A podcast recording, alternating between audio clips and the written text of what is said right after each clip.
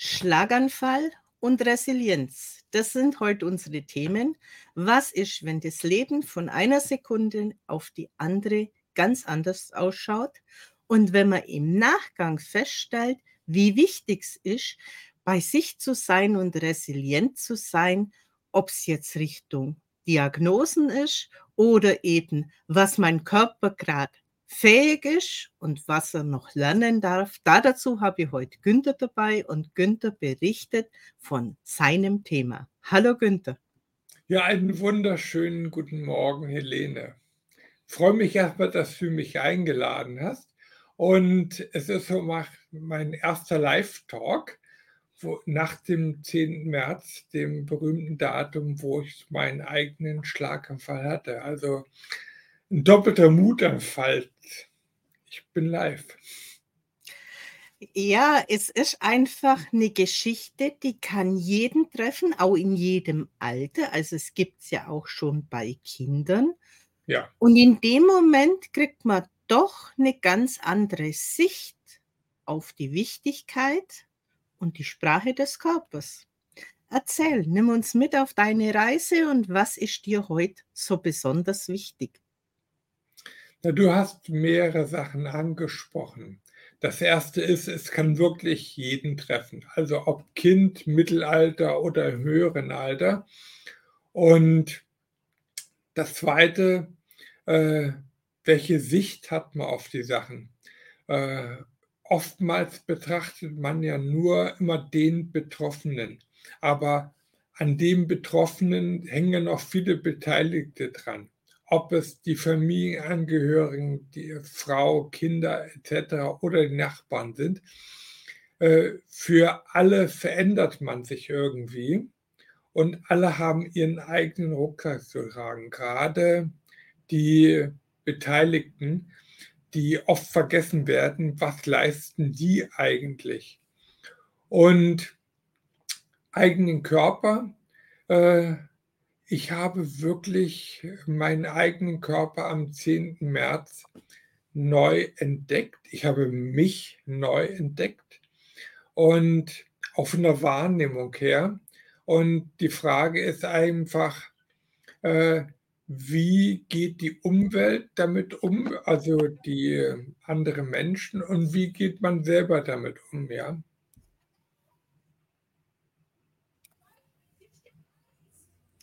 Ja, sprich ruhig weiter.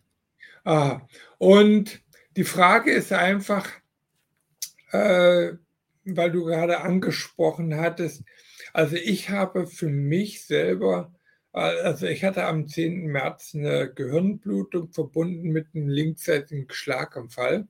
Und die Frage ist einfach, wie verändert sich die eigene Wahrnehmung? Was ist eigentlich dort möglich? Und was passiert da. Und ich habe nun einfach meinen eigenen Körper als eigenes Forschungsobjekt entdeckt, nämlich wie agiere ich, wie bin ich wirklich dahinterher. Also alles, was ich intellektuell vorverstanden habe, habe ich jetzt leibhaftig verstanden. Wo ist der Unterschied? Ich bin zu Eckart Tolle gepilgert um den Augenblick, das Jetzt wirklich zu verstehen. Intellektuell, akademisch ja.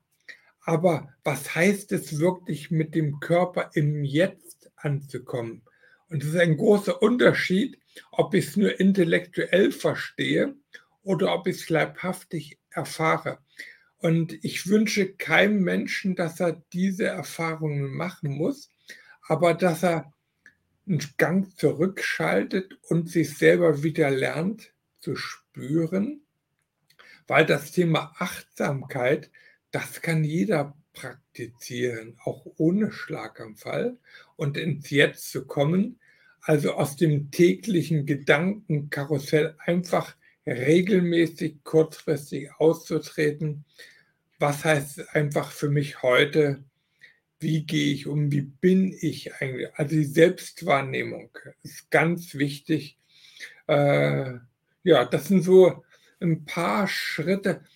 Vielleicht noch eine Sache, bevor du mit deinen Fragen kommst. Äh, ich habe seit dem 10. März, obwohl ich nicht weniger esse, aber anders esse, habe ich 10 Kilo abgenommen. Was mache ich seitdem? Ich habe meine Ernährung vollständig umgestellt. Ich gehe in die Natur, ich gehe unter unseren eigenen Garten, ich habe überall Gewürze, Kräuter, was auch immer, ob von der Brennnessel bis zum Löwenzahn oder hm, andere Sachen, die ich einfach regelmäßig konsumiere. Und bewusst mit der Natur leben ist für mich heute einfach eins. Also die Achtsamkeit auch gegenüber der Natur, nicht einfach in sich hineinstopfen, sondern vielleicht noch gedanklich ein Wort mit der Pflanze reden. Ja, das mache ich. Jetzt begrüßen wir einfach nochmal einen Andrasch. Hallo Andrasch.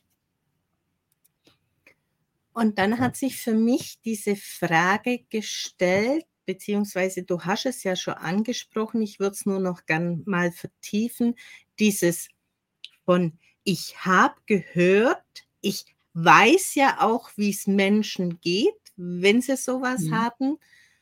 Und dann plötzlich in dieser Situation zu sein, hey, jetzt bin ich in der Situation und jetzt ist das nochmal eine ganz andere Ebene und eine andere Sichtweise auf diese Dinge, dieses, ich kann es nicht mehr willentlich steuern in so einem Moment. Und meine Sprache macht was anderes, wie ich möchte, oder meine Hand geht nicht so wie oder fühlt sich nicht an. Ich mhm. hatte ja auch schon ähm, Migräne Akapane mit einer Auswirkung von Schlaganfall. Und es ist ganz schön komisch, wenn du im Auto sitzt, drei Kinder drin hast und auf einmal reagiert deine rechte Seite nicht mehr. Da wird es einem schon anders. Gut, zwischen Autofahrt und frühmorgens um halb fünf auf der Toilette ist ein großer Unterschied, also von dem möglichen Gefahrenpotenzial, noch so, wenn du Kinder im Auto hast. Aber das Kuriose, also jeder Schlaganfall ist erstmal anders. Also auch in den Auswirkungen und auch in der Zeit, wie derjenige sich wieder integriert. Aber das Komische war für mich zumindest, dass der Tod nicht als etwas über mir schwebte, nach dem Motto, ich muss davor Angst haben, sondern ich lebte zwischen den Welten, zwischen dem Hier und dem Jetzt. Das klingt vielleicht komisch, aber so fühlte es sich für mich an, dass ich einfach schaute, äh, wie wie nehme ich das Ganze eigentlich wahr? Wie, wie ist das eigentlich? Und ich kann das nur beschreiben als, ich lebte als eine Art Energiewesen. Also ich war nicht nur auf meinen materiellen Körper begrenzt, der durch die Haut ist, sondern darüber hinaus ging. Und äh, ich habe auch heute noch diese, diese Fähigkeit, sagen wir mal so, dass die rechte Gehirnhälfte, die ja alles, also das Hier und Jetzt betrachtet, also für die gibt es keine Vergangenheit und keine Zukunft, nur das Jetzt, die nur in Bildern denkt, in Collagen denkt, also nicht äh, verbal Geschichten erzählt, sondern ein Bild mir entgegenwirft und mache mit dem Bild irgendetwas. Äh, diese ganzen Fähigkeiten habe ich heute und äh, ich sehe selber, wie es mich herausfordert, damit klarzukommen, dass ich auf einmal intellektuell zwar da drüben den Disput verstehe, aber ich nehme leibhaftig eher es als Bild, als Collage wahr und suche mir dort das Ganze zusammen. Das ist also ein großer, großer Unterschied. Äh, und so haben wir es eigentlich auch im täglichen Leben, dass viele Menschen die linke Gehirnhälfte brauchen, um einen festen Stundenplan für sich zu haben. Also frühmorgens um 6 Uhr klingelt der Wecker und der, der ganze Tag ist durchgetaktet. Und dann haben wir die anderen, die immer auf einer Wolke schweben und die denjenigen mit dem Wecker überhaupt nicht verstehen. Aber die einen verstehen die anderen auch nicht. Und dass man einfach ein gewisses Verständnis entwickelt. Also nicht nur für mich, sondern als Person, sondern auch wie andere einfach denken. Ist das wirklich, ist meine Wahrheit wirklich das einzig Wahre oder gibt es noch etwas darüber hinaus? Hatte andere andere Erfahrungen gemacht? Und diese ganzen Sachen habe ich nur leibhaftig äh, ja, erfahren dürfen. Und gegenwärtig bin ich einfach noch sehr stark mit der rechten Gehirnhälfte unterwegs und versuche das Ganze einzuordnen und damit mich im täglichen Leben zu engagieren, was einfach anders getaktet ist, oftmals. Also ich kann aus meiner Erfahrung genauso berichten, dass nach so einer Situation und auch anderen prägenden Erfahrungen im Leben ein Stück weit offener bin, was andere denken und kann es einfach stehen lassen. Ich muss ja nicht sagen, es ist meins, mhm. aber ich bin nicht mehr so in dieser Rechtfertigungsschiene drin. Ich habe Recht und sondern ich kann es einfach stehen lassen. Wie du gerade gesagt hast, du nimmst Verschiedenes wahr und beides ist, ist gleichzeitig richtig. Eben. Und das im Verständnis einfach, es ist im Körper angekommen, dass diese ja, dieser Motor, den man früher immer so hatte, nicht mehr sofort anspringt? Einmal das, äh, dass man einfach die anderen mit ihrer Sichtweise eher annehmen kann und nicht gleich lospoltert, aber ich habe recht. Äh, und dass man wirklich, also mein Appell ist, also Appell in, im gut gemeinten Sinne, also nicht erzieherisch, du musst, ähm, dass die Leute es wieder lernen, einen Gang zurückzuschalten und bei sich anzukommen und erstmal bewusst mitbekommen, wie denke ich eigentlich selber, wie bin ich eigentlich selber unterwegs. Also Selbstwahrnehmung ist eine ganz, ganz wichtige Sache. Und ich habe mit meiner Frau zusammen den Verein Resilienzhelden gegründet und wir haben einige andere Betroffene. Also das reicht vom Glasglocken Kleinwüchsigkeit bis zum Schlaganfall, also die breite Palette, äh, um Menschen einfach bewusst zu machen, dass es noch ein anderes Leben gibt und dass wir auch bestimmte Phänomene wissenschaftlich untersuchen wollen, auf die in dieser materiellen Welt oftmals nicht der Fokus hingerichtet wird. Aber der Mensch ist nicht materiell, er ist auch spirituell. Für den einen ist es die katholische Kirche, für den nächsten Buddhisten, für Buddhismus, für den nächsten ist es was ganz anderes. Aber er ist einfach auch ein, ein anderes Wesen, weil er auch zwei Gehirnhälften hat und dass er einfach bewusst daran kommt. Und das wollen wir eben auch mit äh, wissenschaftlich untersuchen, diese unterschiedliche Wahrnehmung. Und wenn wir jetzt das Wort Spiritualität einfach mal rausnehmen, dann können wir diese Wahrnehmung auch einfach mit Urinstinkt kundtun, weil die Tiere haben es ja auch, die nehmen ja aus Sachen wahr, Gefahren und begeben sich ja. in andere Ebenen. Also wir haben halt heutzutage ein Wording, die Spiritualität ist ein Stück weit ein Modewort, mhm. ja, und trotzdem sind es Fähigkeiten, die schon die Urmenschen hatten. Wir es nur verlernt haben und manchmal, weil es Empfindungen sind, wie du es ja auch gerade vorher beschrieben hast, wo man sich vielleicht vom Kopf her nicht erklären kann, dass man jetzt eigentlich in zwei Positionen stehen kann zur gleichen Zeit und sich das bewusst wird eben in so Situationen. Narkosen sind ja auch so eine Geschichte, wo ich so in dieser Zwischenwelt mhm. bin, wo ich in beide Richtungen gehen kann. Aber da ist diese Wahrnehmung dahinter.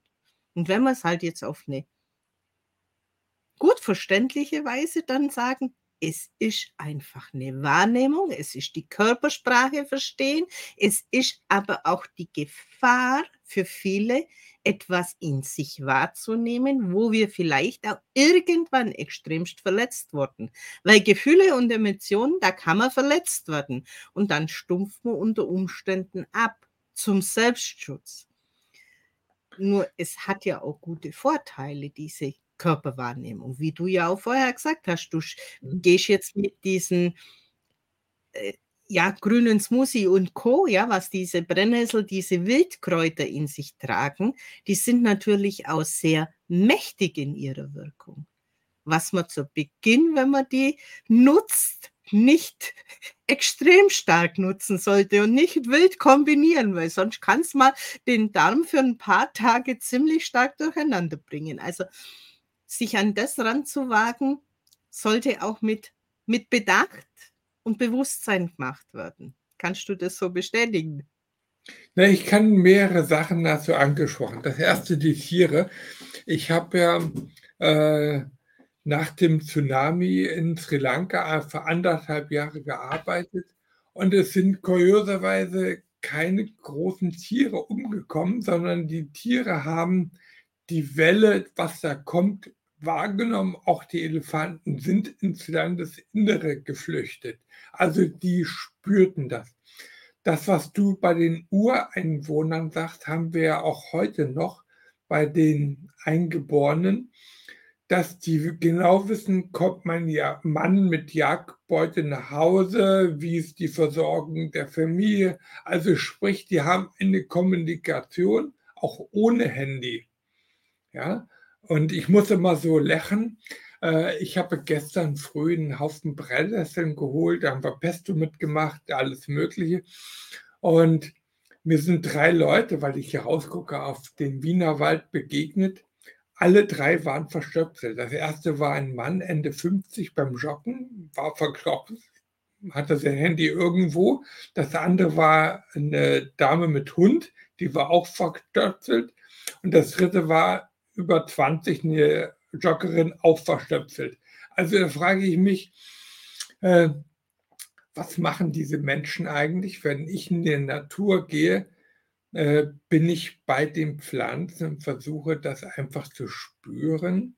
Und jawohl, äh, man soll nicht von 0 auf 100 schalten, sondern sich mit den Pflanzen auseinandersetzen. Was bewirken die einfach. Ob das die Brennnessel, der Löwenzahn, der Spitzwegerich, was auch immer ist, ja. Äh, die Kräuter im Garten, die kennt fast jeder, aber was ist in der Natur sonst noch vorhanden? Und wie gehe ich damit um, was ich sonst vielleicht nur als unklar deklariert habe? Ich kenne es halt, wenn man zu viele verschiedene auf einmal und die Menschen sind ja so, ich habe gehört, grüne Smoothie zum Beispiel sind einfach gesund.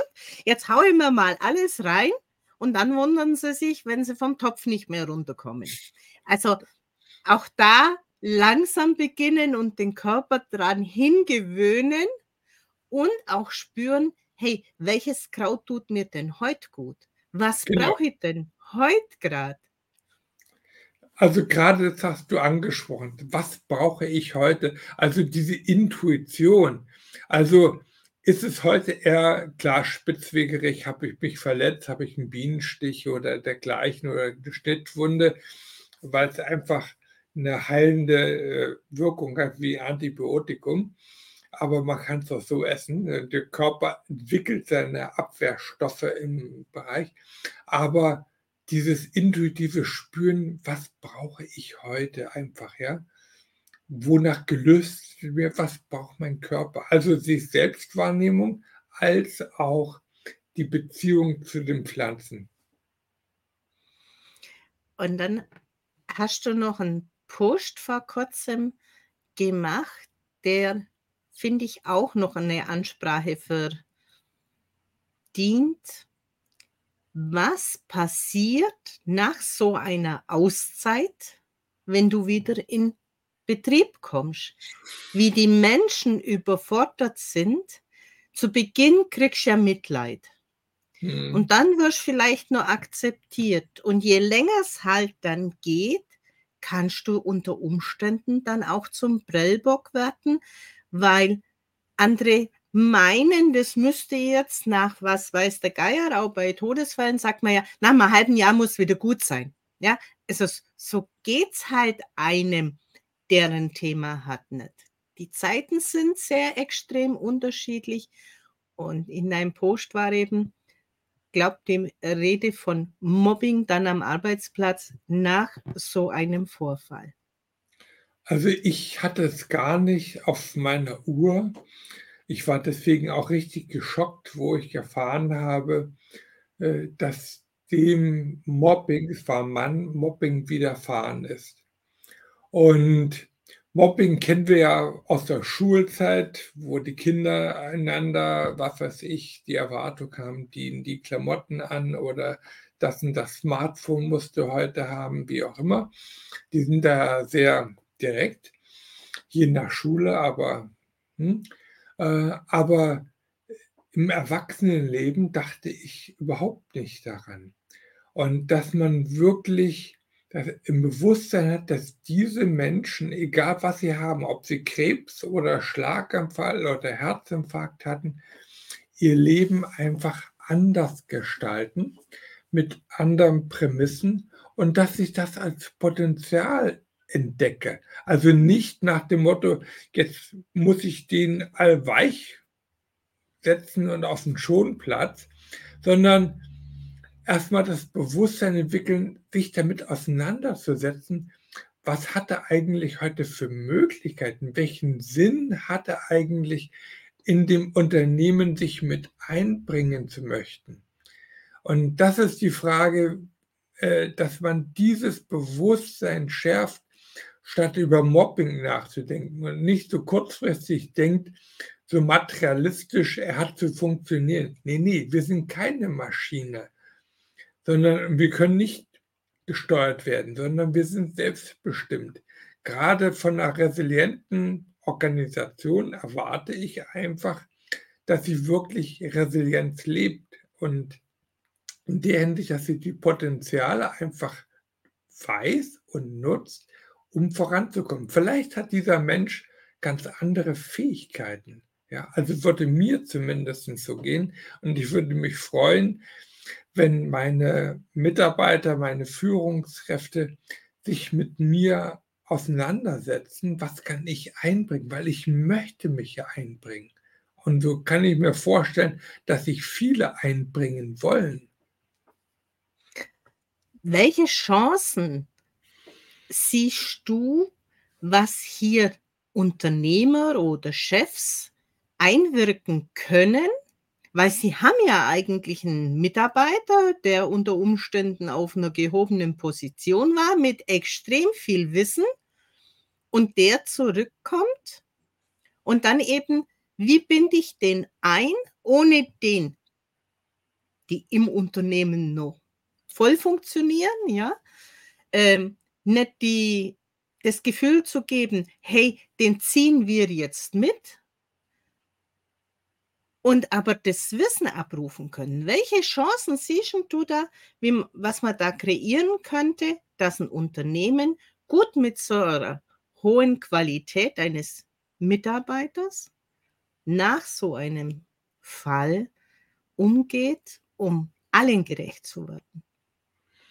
Also das erste erstmal Vorbild. Also selber vorleben und nicht nur erwarten. Ich erwarte von dir das du, sondern äh, also mit dem Schlaganfallopfer oder dem Krebsopfer etc.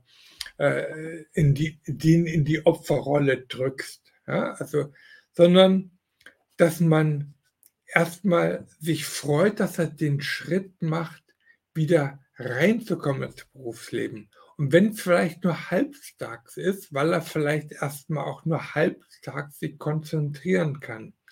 Aber sich dann mit dem Betroffenen auseinandersetzen, wie nimmt er eigentlich seine Erfahrungen, die er hat, heute wahr? Also, äh, weil oftmals ist ja das Rationale übergestülpt über das andere. Aber was hat er, zum Beispiel nehmen wir das Thema Risikomanagement, weil er hat vielleicht ganz andere Fähigkeiten, weil er einfach das, was er als Wissen hat, heute anders in die Organisation reinbringen kann, weil er einfach einen Zugang zu seinem Wissen hat, der weit über das hinausgeht, was er eigentlich bisher hatte. Und vielleicht, also als eine, was mir spontan kommt, ist wirklich das Thema Risikomanagement. Also alle reden immer, wir haben alles im Griff. Rein rational logisch, ja, aber was kann sonst noch kommen?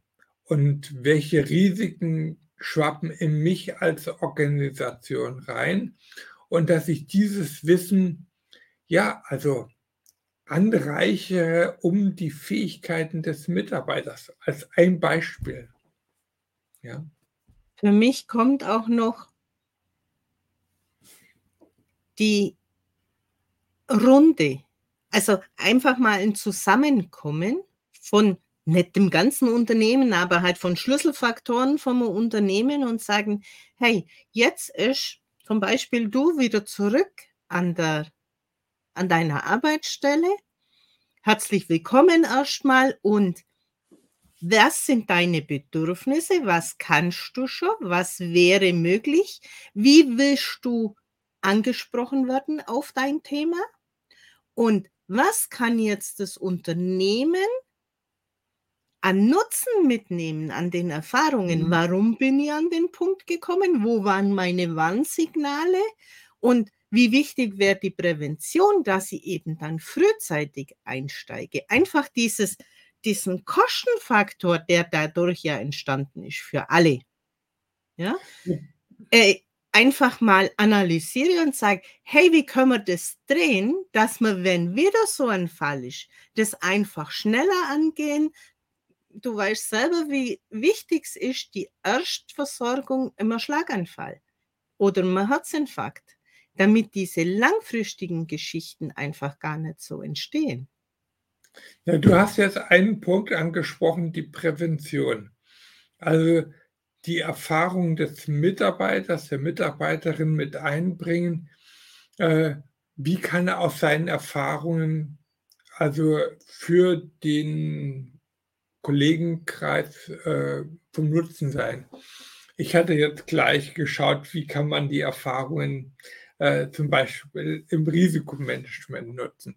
Aber äh, gerade hier hat das Unternehmen wahnsinnige Kosten, die Krankenversicherung extreme Kosten, die Lebensversicherung, also Berufsunfähigkeit vielleicht extreme Kosten. Wie kann ich diese ganzen Kostenapparat wirklich nicht nur aus Kostengründen, sondern wirklich, um im Wettbewerb zu bestehen, nutzen und mit einbringen. Wie gesagt, gib dem Menschen einen Sinn. Gib ihm einen Sinn, dass er wirklich sich einbringen möchte.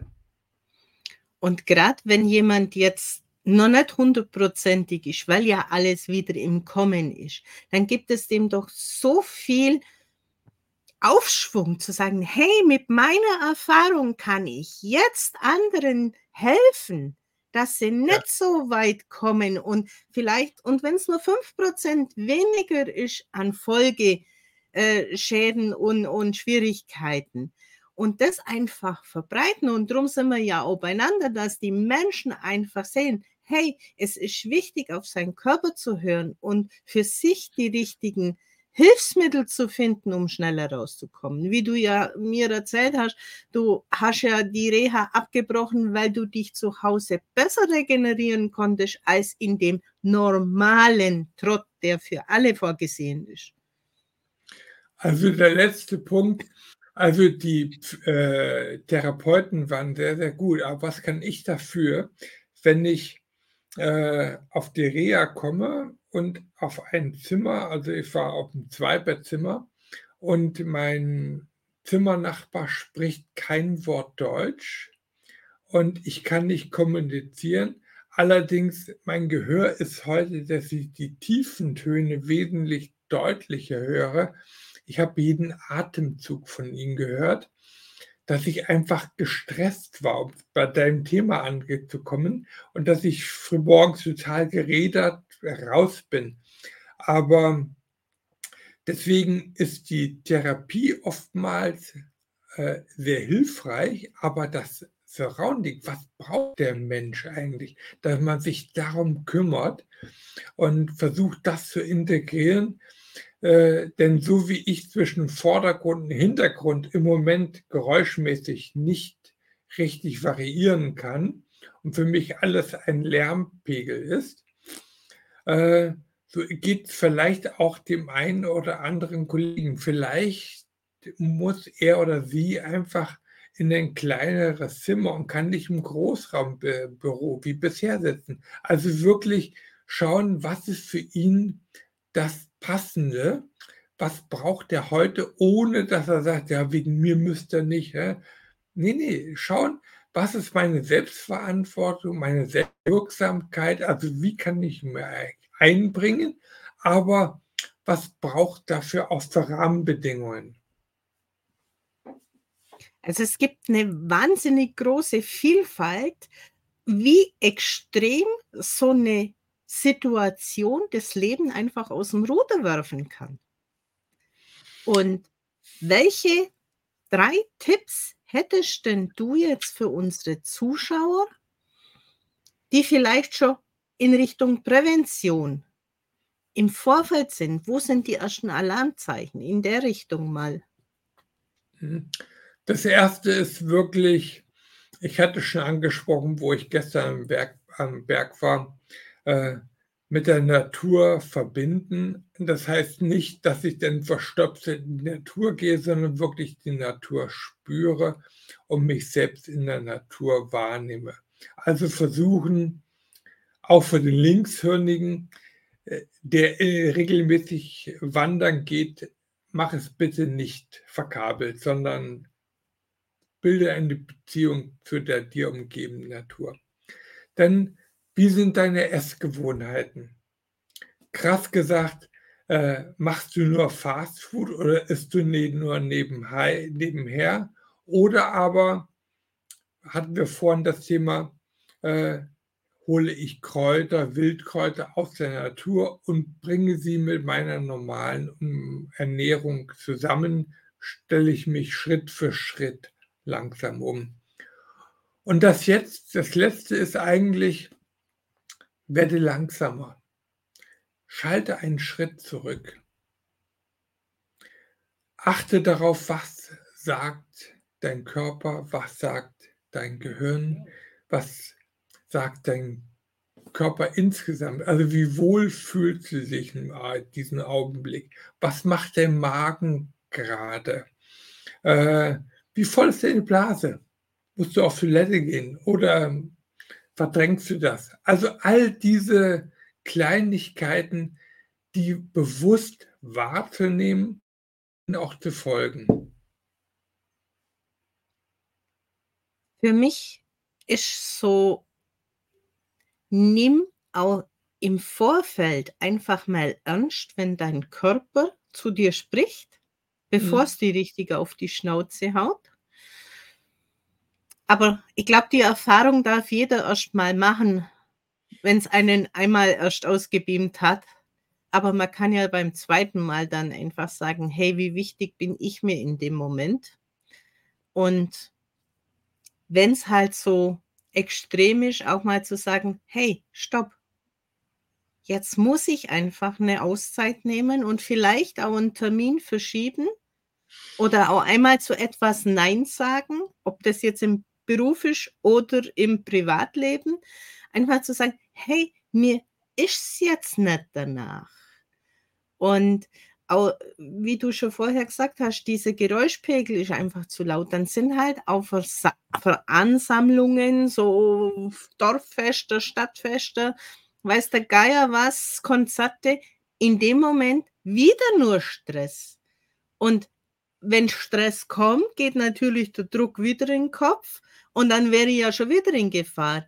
Und dann einfach guten Gewissens zu sagen, hey, nee, das ist einfach nicht meins, das hat jetzt nichts mit dir zu tun, geh du ruhig dahin, aber ich bleibt da heute außen vor. Einfach mal dieses bewusste Nein zu sagen zu dem, was andere vielleicht auch gut meinen, weil man muss ja wieder unter Leute und so weiter. Aber jeder hat halt andere Defizite nach so etwas und dementsprechend halt auch handeln. Ja, also erstmal vielen Dank. Das passt nämlich gut zu dem Thema, dass du heute früh den Termin mit mir gemacht hast, weil ich einfach vormittags munterer bin als abends. Sonst hätten sie vielleicht einen müden Günther gehabt ja auf dem Video. Äh, dass du, das ist auch schon, also nicht Recht haben, ich muss jetzt lassen, sondern was braucht der andere vielleicht? Ja. Und wie kannst du integrieren? Und das ist einfach ein Anliegen für mich an die Zuschauer, an die Menschen, die vielleicht in der Gefahrenzone stehen, durch irgendein Knockout in ihrem Leben an eine Position zu kommen, die sie für eine Zeit lang außer Gefecht setzt, glaubt es im Vorfeld schon, euren Gefühlen, eurer Vermutung und nehmt den Raum ein. Jetzt haben wir noch einen Kommentar vom Andrasch. Manchmal müssen wir auf die Schnauze fallen, sonst lernen wir es nicht. Der liebe Gott gibt uns manchmal einen Tritt in unseren Allerwertesten, wenn wir nicht hören wollen. Ja, und so habe ich das auch erlebt mit mhm. meinem Beinbruch damals. Ich hätte meine Fähigkeiten dieser Wahrnehmung nicht gelebt, wenn man mir nicht mit acht Wochen heftigen Erlebnissen von der Nahtoderfahrung bis zur Diagnose Beinamputation und Wundbrand alles erlebt hätte und trotzdem dieses eine Gefühl, das ich in dem Moment des Sturzes hatte, schon wusste, nach acht Wochen stehe ich auf der Messe. Und genauso kam es nämlich. Zwei Tage nach der Entlassung aus der Reha stand ich auf Messe. Und das war einfach dieses, dieses Wissen in mir. Aber ich hätte es so nicht weitergeben können, wenn ich diese Erfahrung nicht gemacht hätte dass das Leben einfach mir die Fähigkeiten vor die Füßen legt, sowas zu erspüren, zu erfahren, die Empathie zu leben und mich auf den Weg zu bringen. Ich glaube, bei dir geht es auch ähnlich. Ja, das hast du sehr schön gesagt. Ähm, man muss oftmals leibhaftig diese Erfahrungen machen, um einfach eine gewisse Veränderung anzustoßen. Ja? Also das heißt nicht, dass ich, äh, ich, wer mich kennt, der weiß, dass ich ständig was verändert habe. Aber habe ich mich wirklich an die echten harten Sachen rangewagt? Das ist doch ein schöner Endsatz, würde ich sagen. Dich die Frage zu stellen, habe ich mich das getraut? Habe ich das gewagt? Mhm. Und wir sind halt, würde ich jetzt einfach sagen, wir haben es gewagt, die Herausforderung anzunehmen und aus dem Sumpf herauszukommen, um anderen den Mut zu machen, es gleich zu tun. Genau. Hast du noch ein letztes, was du unseren Zuschauern mitgeben möchtest? Ich glaube, ich habe einige Impulse gegeben und wir als Resilienzhelden versuchen genau diesen Input weiterzubringen, den du jetzt auch hier hattest.